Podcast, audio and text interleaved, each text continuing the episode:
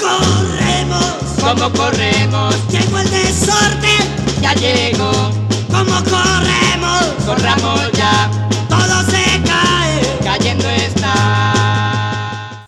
Hola, soy Ana María. Continuamos esta serie de podcast para mí con un personaje muy querido.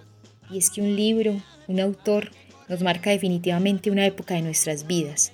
E indudablemente al volver atrás, al recordar, al pasar nuevamente por el corazón, ese libro, ese poema, ese autor nos marca, como me marcó a mí Gonzalo Arango.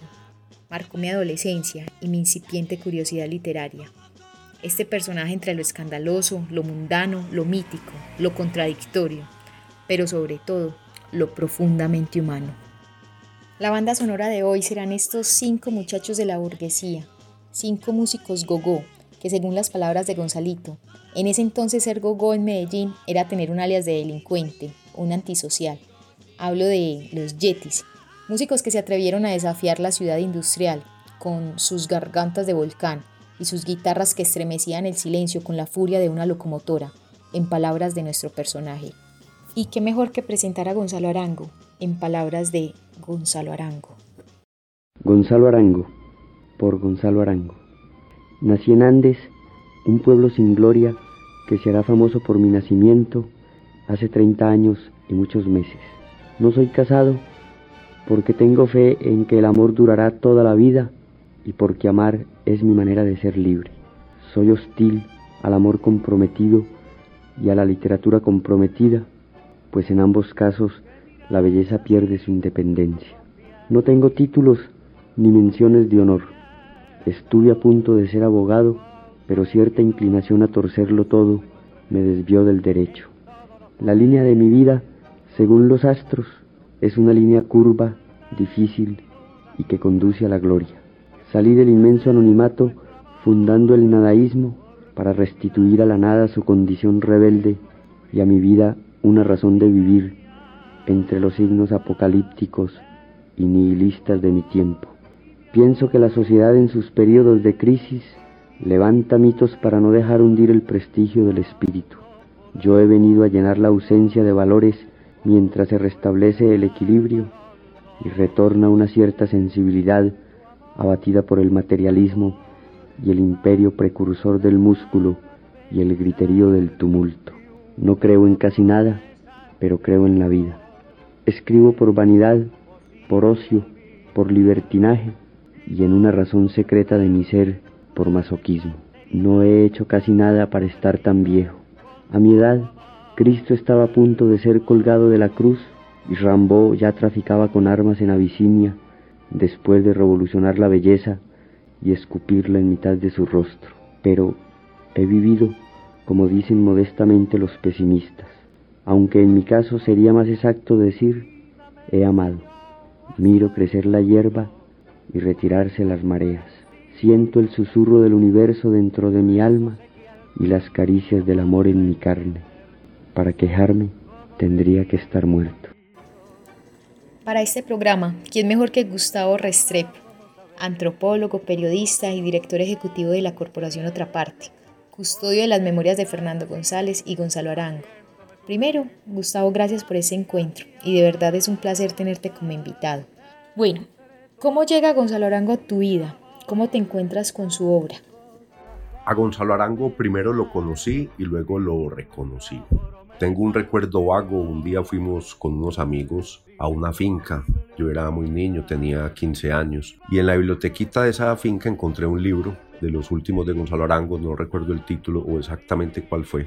El caso es que abrí el libro y encontré un poema que me pareció bastante curioso, que dice, no dejes putear de más factor tu belleza en el beauty parlor de la moda. No dejes sofisticar tu encanto natural y tu frescura de poma con pomadas de telenovela. No dejes que marchiten tu aroma de rosa y hembra hechicera, tu belleza es pura, pero tu belleza de salón es belleza de puta de novela rosa. El poema me, pues, me llamó mucho la atención por el lenguaje, esa, esa, expresión putear, pues obviamente me sonó bastante fuerte, pero en ese momento eh, fue algo pasajero, es decir, olvidé a Gonzalo.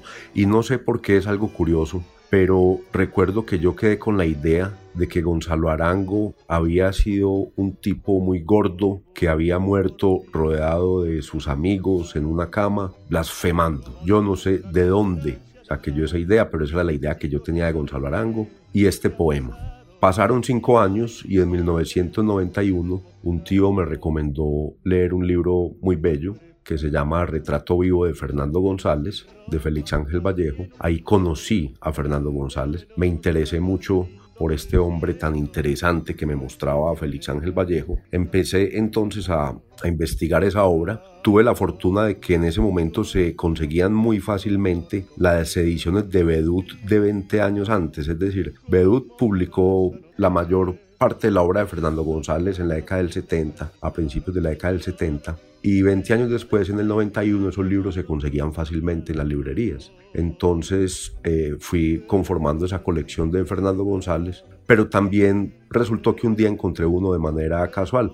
Yo estaba acompañando a mi madre en el mercado, eh, había, en esa época había un ley en el centro comercial Monterrey y estábamos haciendo el mercado quincenal y haciendo ya la fila en la registradora para pagar los productos, eh, había unos libros exhibidos uno de ellos me llamó inmediatamente la atención porque su autor era Fernando González. Entonces el libro que encontré ahí se llama La tragicomedia del padre Elías y Martina la Velera, edición Bedut. Curiosamente al lado había otro libro y también me llamó la atención el autor, Gonzalo Arango. El libro, el título es Todo es mío en el sentido en que nada me pertenece. Entonces miren qué curioso, encontrar en el Ley de Monterrey el último libro de Fernando González y lo último de Gonzalo Arango, porque bueno, el libro no lo publicó él, lo publicó Angelita años después de su muerte, pero ese libro resume los últimos, los últimos tiempos de, de Gonzalo como ser humano y como escritor. Entonces encuentro el libro, compro, eh, compro, resulté trayendo los dos libros a la casa, los leí con, con mucho interés, seguramente empecé por el de Fernando González, que era el que más me interesaba en ese momento, pero al leer a Gonzalo Arango también lo quise mucho y desde ese momento he sido lector e investigador de los dos autores, es decir, hace casi, así casi ya 30 años, en 1991, así fue como conocí a Gonzalo Arango eh, y luego ya pues con el tiempo resulté creando las páginas web dedicadas a, a cada uno, la de Fernando González en 1999 y la de Gonzalo un año más tarde, justo en el último año del siglo XX. Y es precisamente en esa página donde encontramos un poema bellísimo que nos habla de la relación con su padre, de la relación con Paco. No, padre, nada de estatuas para ti. Tu bondad desbordó los moldes de la gloria. Tu insignificancia era tan grande que has hecho inútiles las medidas de la grandeza. Habría que pensarte en una nueva dimensión entre el hombre y las estrellas, hacerte del limo que hace posible la flor y del misterio que hace posible a Dios. Y este poema, a mi padre, quien con su bondad desbordó los moldes de la gloria, es el germen de la obra de teatro Pasajero a Betania, donde encontramos a un Gonzalo bastante amoroso con su padre, contradictorio con Medellín. ¿Qué te provoca, Gustavo, estas dos relaciones? Son entrañables las, las relaciones de Gonzalo Arango con Medellín y, y con su padre, don Paco me conmueven mucho ambas. Empecemos hablando de la relación con, con don Paco. Eh, Gonzalo lo, lo, quiso profundamente, lo admiró profundamente, lo respetó profundamente, eh, sufría porque sufría solamente al pensar que su padre eh, sufría por, por esa vocación poética de su hijo díscolo, Existen dos cartas, eh, las tenemos publicadas en la página web de Gonzalo Arango, la que le pertenece a la corporación. Una se llama Mi destino estaba en ser hombre y me elegí escritor. La segunda se llama Una voz interior me revela el secreto de lo que busco. Ya Gonzalo tenía muy claro, muy clara esa vocación de escritor desde, desde muy joven, porque estamos hablando de una época anterior al, al nadaísmo. Gonzalo estaba apenas empezando eh, sus 20 años, y en esas cartas se queda pues plasmada, plasmada esa relación tan hermosa, tan íntima, tan sincera que tuvo con, con su padre. Por ejemplo, en la primera dice Gonzalo, eh, acepto la invitación de unirme contigo. Serán dichosos los días que pase a tu lado. Del 15 en adelante espero viajar. La finca está bien dispuesta para las vacaciones, el café lo he vendido y ya casi cubro la deuda en la caja agraria. Es decir, le ayudaba al papá en sus asuntos. Y luego dice, te agradezco las lágrimas que me hiciste derramar con tu carta, no porque me sienta culpable, sino porque sé que me amas. Es curioso porque uno imagina en esta época una relación absolutamente machista, es decir, del padre recio que le ordena a su hijo a, a trabajar y trabajar y trabajar, pero no, el hijo de don Paco resultó poeta y don Paco lo apoyó. Eso es lo que queda claro en esta otra carta, en la que se llama Una voz interior me revela el secreto de lo que busco. Dice Gonzalo, cada día que recibo una carta tuya me manifiestas la ternura y la tolerancia con que aceptas mis cosas. Siempre me pones triste porque no perdonaría jamás que llegara a defraudar. Fausto, Alberto y Carlos te envían un abrazo cerrado y unánime. Te quieren mucho. Yo sé por qué, porque quien te conozca tiene que quererte. Y es tan cierto que yo nací solo para esto, para quererte entrañablemente. Muchos besos, mi viejo. Muy hermosa pues esta relación de Gonzalo con su padre y entre paréntesis les cuento que esos tres amigos a los que se refiere eh, fueron también muy destacados más tarde. Eh, Fausto Cabrera, el artista, Alberto Aguirre, periodista y crítico, y Carlos Jiménez Gómez, que llegó a ser procurador general de la Nación. Eh, la relación con Medellín es muy, muy hermosa también. De hecho, yo me identifico mucho con esa relación como de amor y odio con la ciudad. Evidentemente, Gonzalo dejó plasmada, plasmado su amor y, y su odio por Medellín en ese texto tan hermoso que se llama Medellín a solas contigo, donde dice, oh mi amada Medellín, ciudad que amo, en la que he sufrido, en la que tanto muero. Mi pensamiento se hizo trágico entre tus altas montañas, en la penumbra casta de tus parques, en tu loco afán de dinero pero amo tus cielos claros y azules como ojos de gringa. Y luego dice, en ese desamparo me hice fuerte para la lucha y te negué el homenaje de mis bodas con la muerte y la resignación. Y además te debo gratitud porque esa tu manera de parir monstruos me regaló un santo que fue mi maestro Fernando González. Te vuelvo a bendecir por él, a quien tanto hiciste sufrir y tanto te amó.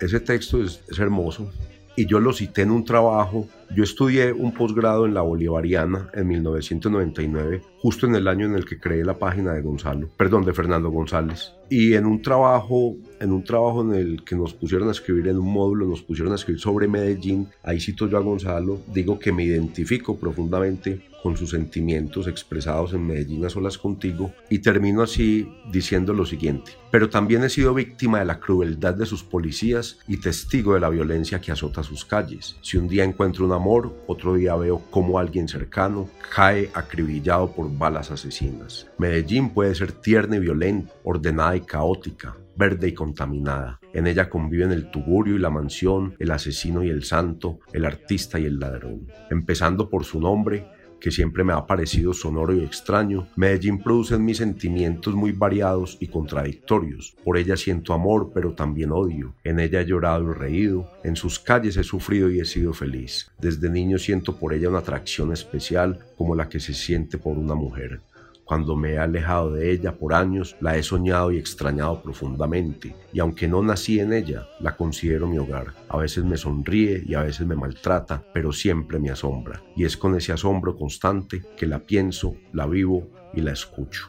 Me conmueven pues estas relaciones de Gonzalo con don Paco, con esa no me puedo identificar porque mi papá murió cuando yo era muy niño, a los tres años, es decir, yo no tuve la oportunidad de, conocerlo bien o de tener una amistad. Tengo apenas unos poquísimos recuerdos de él, muy tiernos, eso sí, muy lindos, pero no, nunca supe pues lo que era tener como un papá, pero sí he vivido ya y, y la relación con Medellín, con esa sí me identifico plenamente.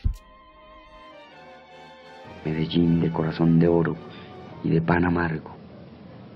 ¿Por qué te empeñas en matar el espíritu yo sé, porque el espíritu tiene sus glorias que te rivalizan en poder. No todo es hacer Medellín. También no hacer es creador. Y de vida, historias y anécdotas está lleno Gonzalito, vida que no alcanzamos a cobijar en este programa. Y cerramos entonces con la anécdota que más recuerdes de Gonzalo. Toda la vida de Gonzalo me parece muy hermosa, muy, muy intensa, muy interesante, poética pero sí hay una, hay una anécdota que, que quiero mucho y es una que él, es una confesión que él le hace a doña Margarita, la esposa de Fernando González, en octubre de 1964. Fernando González había muerto en febrero, pero Gonzalo mantuvo con doña Margarita una amistad, una correspondencia, eh, siguió muy pendiente de ella hasta, hasta la muerte de Gonzalo porque doña Margarita murió tres años después. Pero Gonzalo en una de sus cartas le cuenta algo que me conmueve mucho. Dice así Gonzalo. Realmente le escribe una carta larguísima en la que le cuenta muchas cosas y después de firmar la carta le hace esta confesión. Le dice, Doña Margarita, es como una postdata. Tengo que confesarle una infidelidad, es un secreto, algo que le dije al maestro Fernando el día que se murió, cuando usted me dejó entrar a ver su cadáver. Le dije en silencio como orando, Maestro, déjeme su gran espíritu. Aunque era bueno lo que le pedía, me sentí muy ladrón ante usted. Hay noches en que lo llamo y le pido lo mismo, en la noche de su destino ulterior, y espero que me oiga. Pero esto ya no es traición a usted, sino una violenta necesidad de salvarme, de apelar a la ayuda de su gran espíritu. Ya me confesé, ahora sí, deme la bendición. Y ahí sí se despide Gonzalo. Me conmueve mucho imaginar esa escena, tantos años que llevo trabajando en la Casa Museo, eh, siempre que entro al cuartico o, con mucha frecuencia, cuando entro al cuarto de Fernando González y doña Margarita, imagino ahí a Gonzalo solo o tal vez con, doña Margarita a su lado ante el cadáver de Fernando González. Eh, que además en otra carta de Gonzalo que le escribe a, a una hermana misionera, le dice vi su cadáver y que era un cadáver muy tranquilo, sin incertidumbres, dice Gonzalo Arango. Entonces me conmueve imaginar esa escena, ellos dos ahí ante el cadáver de Fernando González, en ese cuartico en el que, en el que transcurre nuestra vida diaria en la Casa Museo, otra parte. Gracias Gustavo, gracias por preservar el legado de Fernando González y Gonzalo Arango. Pensamientos vivos, pensamientos vigentes para la literatura nacional y la literatura universal. Y para concluir este podcast, para los que en esta pandemia se sienten distantes, alejados de sus familias, amigos y amores, cerramos con una frase de nuestro personaje de hoy. El corazón necesita ausencias para alimentar el deseo. Una mula del viene montando revolucionaria bajará revolución.